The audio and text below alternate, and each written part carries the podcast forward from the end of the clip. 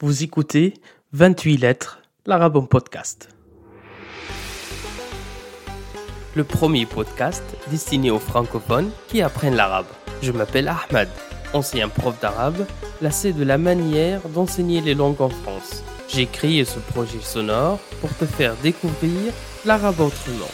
Entre anecdotes, conseils et stratégies, nous allons naviguer sur les eaux de ton apprentissage. Prêt à embarquer? Alors largons les amas. Mais avant, si tu aimes ce podcast, n'hésite pas à le partager sur les réseaux sociaux. Tu peux aussi laisser une note et un commentaire sur Apple Podcast ou sur ta plateforme d'écoute si elle te le permet.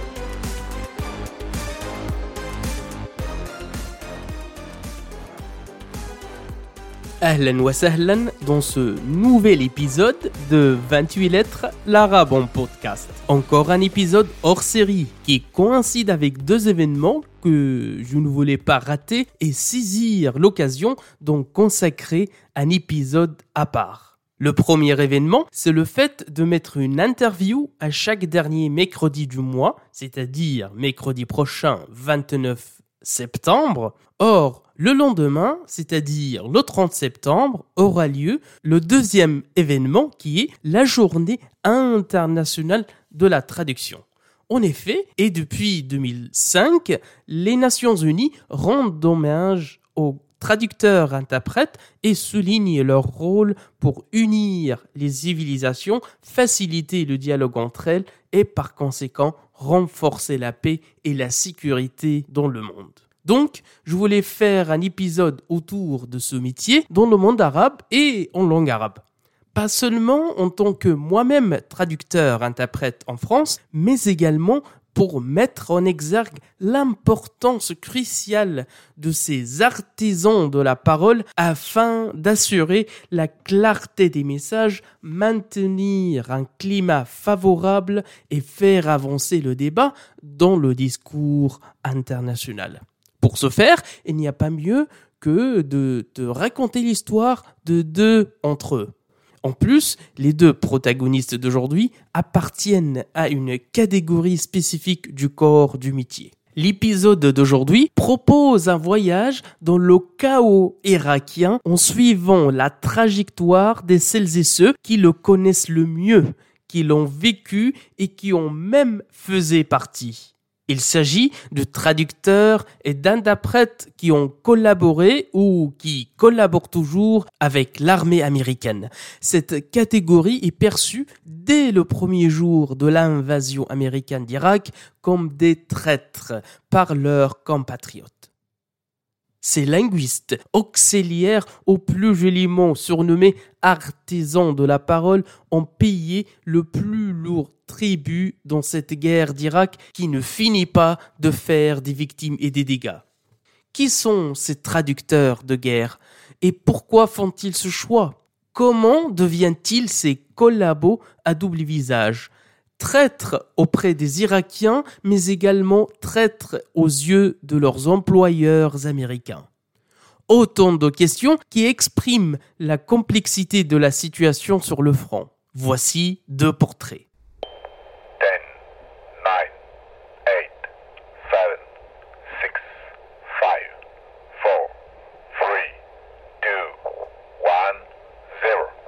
Premier portrait, Laïla la musulmane. Nous sommes fin 2004, un an et demi après le début de la guerre en Irak. La presse spécialisée a relaté son histoire. Elle s'appelle Laila. Elle est originaire du centre de l'Irak. Elle travaille comme traductrice pour les forces de la coalition dans la province insurgée d'Al-Ambar. Sa vie va basculer précisément à cause de son travail. Son histoire est celle d'une longue descente en enfer. Elle en dit long sur la condition des femmes irakiennes en général et sur l'impossibilité d'être traductrice en particulier.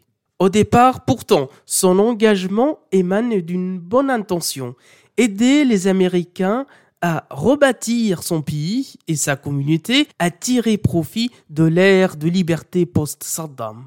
Mais après un an de métier, elle se retrouve isolée, menacée, traquée, seule, vivant recluse sous une fausse identité à l'intérieur d'une base militaire américaine ultra sécurisée. Laila a 28 ans, est née à Bagdad dans une famille aisée d'un père irakien sunnite originaire de la ville de Al-Fallujah et d'une mère turque chrétienne morte en lui donnant naissance. Elle suit sa scolarité dans une école catholique de l'âge de 5 ans à l'âge de 12 ans et apprend dès l'école primaire plusieurs langues dont l'anglais. Elle grandit dans un milieu pluriculturel et multiconfessionnel que peu d'Irakiens ont la chance de connaître. Elle vit en harmonie avec sa famille paternelle de confession musulmane sunnite et sa famille maternelle de confession chrétienne catholique. Pourtant, dans les deux cas, elle apprécie négativement sa condition de femme.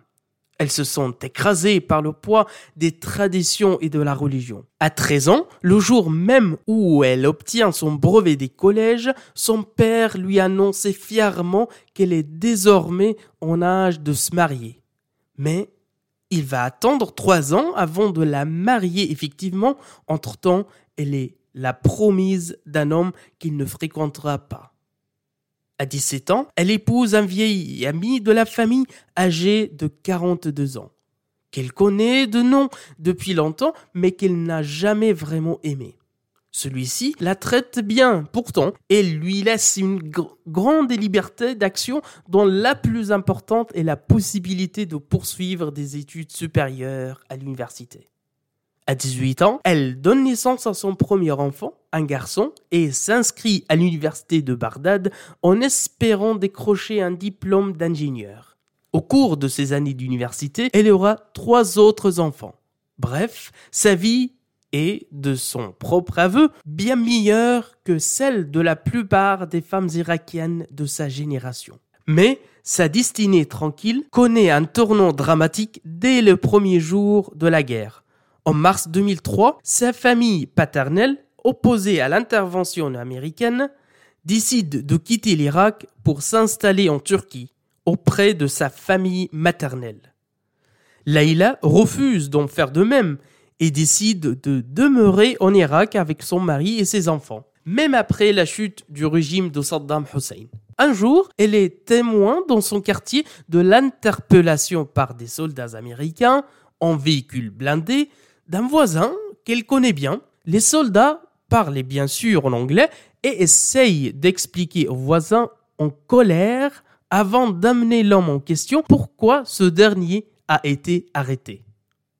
La tension monte et Laila intervient judicieusement pour défendre son voisin auprès des soldats et clarifier sa situation au regard de la loi sur la détention d'armes.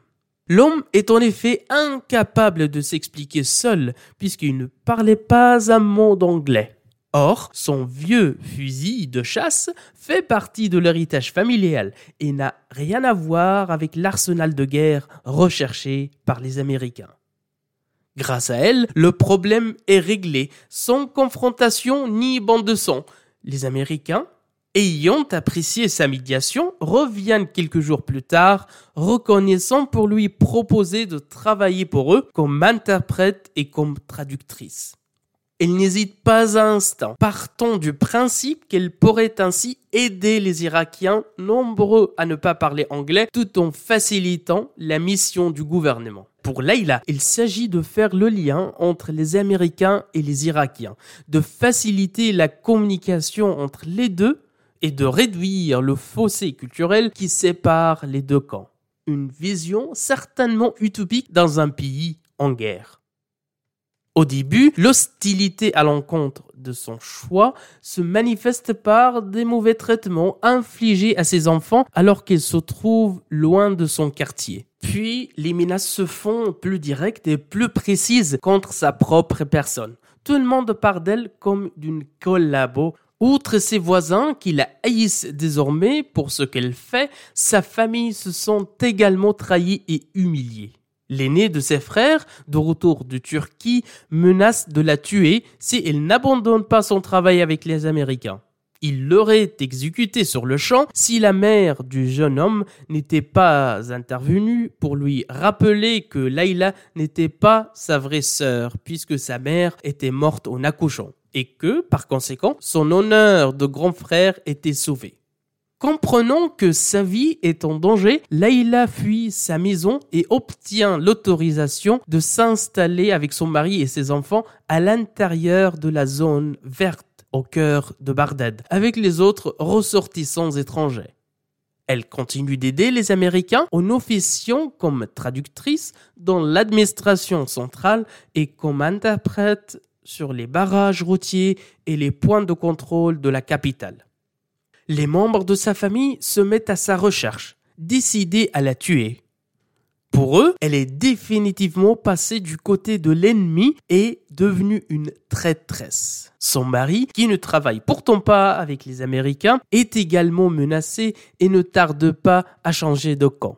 Il décide de quitter sa femme pour se protéger de la poursuite familiale. Leila apprend ensuite qu'elle est répudiée, que son mari a pris sa voiture, son argent et son appartement pour y installer une autre femme, sa meilleure amie, qui l'épouse peu de temps après. Tout cela parce qu'elle refuse de renoncer à son travail avec les Américains et de rentrer dans leur.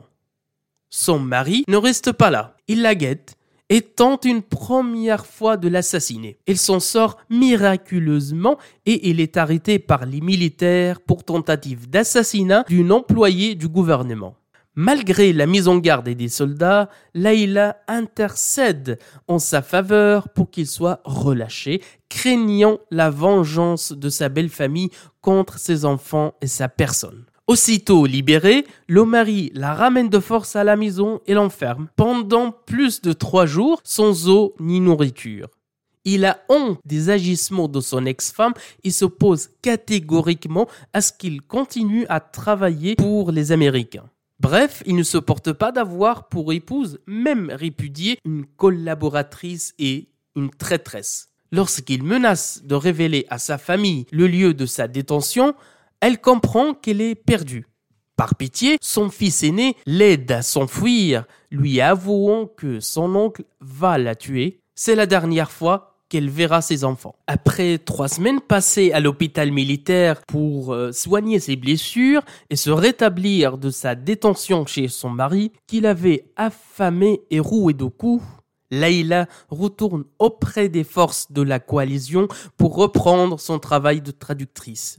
Elle reçoit alors un courriel de sa meilleure amie et désormais rivale, l'informant que sa tête a été mise à prix par sa propre famille pour un montant de 5000 dollars. C'est son père qui a offert la prime. Et cette prime est valable pour tous les ressortissants des pays arabes voisins à l'époque nombreux dans la capitale irakienne. Désormais, elle ne peut même plus fuir l'Irak pour se réfugier en Syrie ou en Jordanie. Elle est littéralement prisonnière de la zone verte. Mais Laïla n'a plus peur parce qu'elle n'a plus rien à perdre. Elle a déjà tout perdu. Dans son travail, elle voit des morts par dizaines tous les jours. Elle a même vu mourir quatre collègues de sa division, dont trois ont été battus à mort pour avoir collaboré avec les forces de la coalition. C'est le sort commun des traîtres. La seule chose qui la motive encore est la confiance et le respect qu'elle a gagné auprès des soldats, les marines, qui ne peuvent plus se passer de ses services. Elle est une intermédiaire indispensable et ils sont conscients qu'elle risque sa vie tous les jours en restant avec eux qu'elle s'expose à la mort en accompagnant les convois, en assistant les patrouilles de combat et en préparant sur le terrain les attaques contre les insurgés. Mais Laïla aime trop son métier pour l'abandonner. Elle s'est découvert une vocation sur le tas et elle croit en sa mission de médiation. Elle est convaincue d'être à la bonne place pour aider les gens de son pays. Qu'elle a enfin le choix de mener sa vie telle qu'elle l'entend qu'elle se bat pour la liberté de son peuple en se battant d'abord pour la sienne. Pour elle, ce camp retranché est sa nouvelle maison.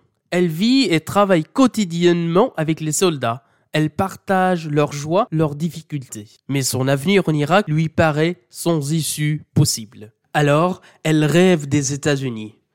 On lui a bien offert du travail pour des compagnies privées américaines qui œuvrent sur le territoire irakien, mais jamais de visa pour immigrer en Amérique. Elle aimerait bien pourtant s'engager dans l'armée américaine qui est devenue sa deuxième famille et qui lui a appris à marcher au pas et à tirer au pistolet. Son rêve est de devenir lieutenant dans l'armée de l'air et de vivre à New York. Son seul espoir, ce sont les évangélistes. En l'absence de solution, Laïla la musulmane, comme l'appellent ses collègues, va commettre l'impensable dans la société irakienne, à savoir se convertir au christianisme en espérant obtenir l'asile politique comme membre d'une minorité menacée et réaliser ainsi son rêve américain. Deuxième portrait.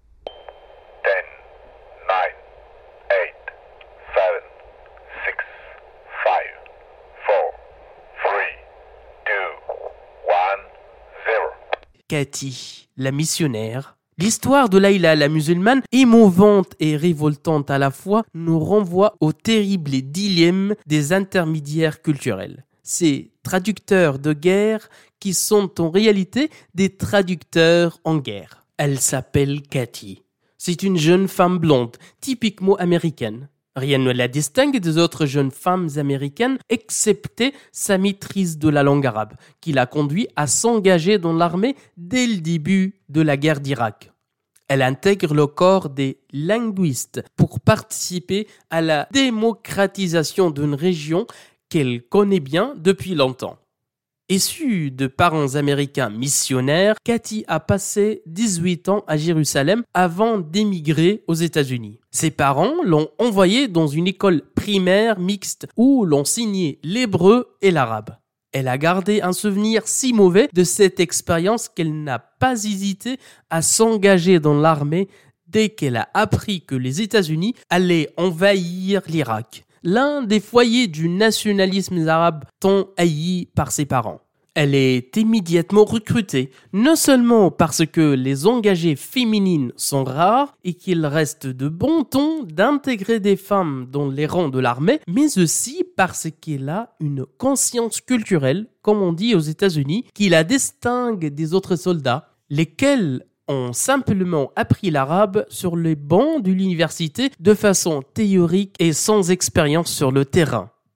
Ayant longtemps vécu parmi les Arabes, Cathy peut comprendre et ressentir des choses que les autres traducteurs ne pourront jamais saisir parce qu'ils ont appris une langue de communication déconnectée de son contexte culturel et desséchée des émotions originelles qui accompagnent les mots de la langue. Aussi, elle ne tarde pas à se retrouver en Irak, nommée comme traductrice personnelle du commandant en chef de la base militaire de Bagdad. Sa mission consistait à suivre le commandant dans tous ses déplacements, y compris sur le terrain lors des opérations militaires. Elle doit traduire ses ordres et ses propos pour ses interlocuteurs irakiens préparer les documents nécessaires aux rencontres bilatérales et surveiller la traduction consécutive des autres interprètes qui œuvrent aux échelons inférieurs. Cathy fait en réalité partie des rares personnes sur la base qui peuvent communiquer directement avec les Irakiens. Les autres soldats américains n'interagissent que très rarement de personne à personne avec la population locale. Et aucun soldat n'a la possibilité de parler quotidiennement en arabe ni de prendre la température de la rue irakienne. C'est pourquoi Cathy trouve son métier de traductrice motivant et passionnant. Elle se distingue tellement de ses collègues qu'elle a été sollicitée pour intégrer les commandos d'élite des opérations spéciales en Irak. Diverses agences gouvernementales de renseignement ont également tenté de la recruter. De nombreuses offres de sociétés privées lui ont été faites, mais en vain. Cathy a toujours refusé de s'engager plus avant car Au fil de cette fréquentation quotidienne de la population locale, elle finit par se trouver davantage de points communs avec les Irakiens qu'avec les militaires américains. Comme eux, elle aspire à la paix et à la sécurité, mais elle ne supporte pas la culture ni l'arrogance occidentale. Ce sont ces propos recueillis par un journaliste américain en visite sur la base de Bagdad en 2004. Finalement, Cathy refuse catégoriquement de se réengager dans l'armée américaine, malgré ses dons langagiers et le contrat mirabolant qu'on lui offre. Elle ne croit pas que la solution militaire est la meilleure issue. Fin 2004, elle démissionne, malgré son grade de sergent-chef, puis elle décide de changer d'ordre. De l'armée, elle passe à l'église pour devenir missionnaire comme ses parents avant elle. Après quatre ans de guerre, elle est convaincue que seule la parole du Seigneur peut sauver l'humanité et aider les femmes en Irak à retrouver l'espoir. Elle pense propager la paix et la liberté non plus par les armes, mais par la bonne parole. De soldat professionnel, elle devient missionnaire bénévole. Mais n'est pas acquis que sa nouvelle mission apporte la sérénité ni la paix dans la région car le fossé culturel est si grand qu'il faudrait davantage que des bonnes intentions. Ces deux portraits sont extraits du livre Iraq in Translation de l'art de perdre une guerre sans connaître la langue de son adversaire de Mathieu Guider, publié en 2008 chez Édition Jacob Duvernay. Tu trouveras la référence bibliographique en description de cet épisode. Moi, j'ai terminé pour aujourd'hui. Il ne reste que t'annoncer que le prochain épisode sera le premier sous forme d'interview. Mercredi prochain, on aura un invité de marque, Mohamed Bouclé, vice-champion du monde de lecture rapide et triple champion de France de mind mapping. Mohamed Bouclé nous donnera quelques techniques, quelques clés, quelques méthodes d'apprentissage que l'on pourra mettre en œuvre dans nos cours d'arabe. Donc rendez-vous mercredi prochain pour ce passionnant échange. D'ici là, je te souhaite une excellente matinée, après-midi ou soirée, selon ton moment d'écoute. Salut